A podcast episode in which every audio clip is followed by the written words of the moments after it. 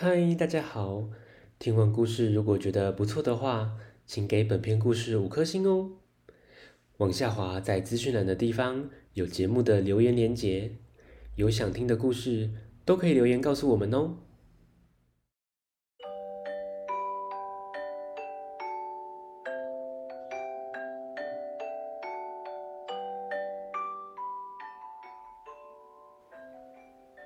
来来来，听故事！欢迎收听大肚鱼说故事。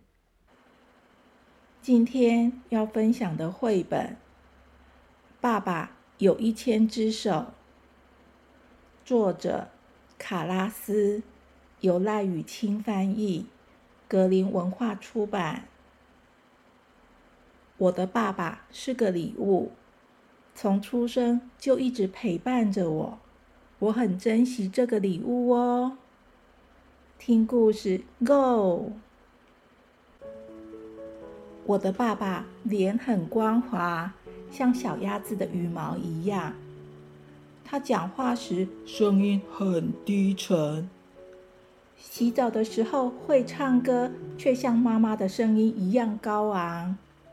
洗完澡还会喷香香呢，还会跟我一起跳舞。看来爸爸的心情很好，不过有的时候他的头发看起来乱糟糟的，脸上长着像仙人掌的刺，嘴巴有花椰菜的臭味。嗯，我离爸爸远一点比较好。我爸爸有强壮的体格，他会陪我踢球、玩球。有时躺在他的肚子上，哇，短短，好像枕头一样，好软，好舒服哦。他笑眯眯的帮我呼呼赶走膝盖的痛痛。当我睡觉时，他会像捕梦网一样帮我赶跑噩梦。但有时候他上班很累，坐着坐着就睡着了。他的耳朵甚至听不到我在叫他。我的爸爸很厉害哦，他会打电脑，会修东西，会洗东西。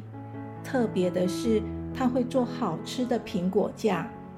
他的手让我觉得亲密又温暖。我希望他有一千只手。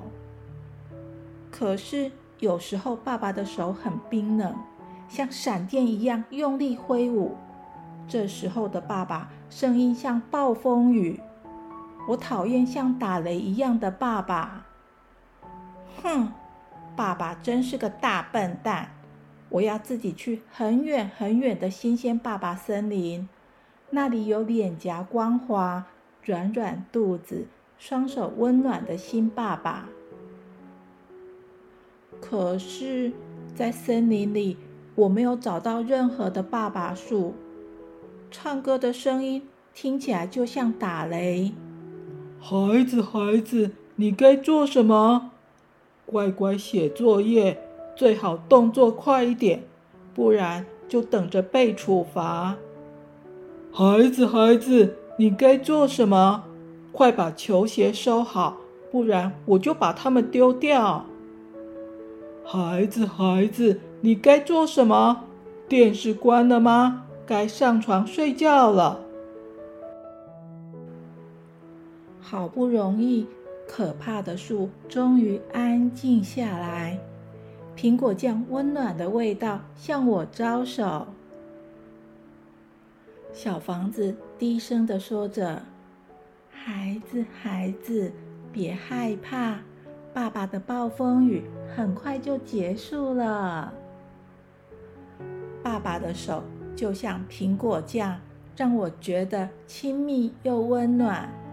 我希望爸爸有一千只手。咦，小朋友，不管爸爸妈妈的心情好不好，都还是爱着你们的。不管你们去了多么遥远的地方，一定会有个温暖的怀抱等着你们回来。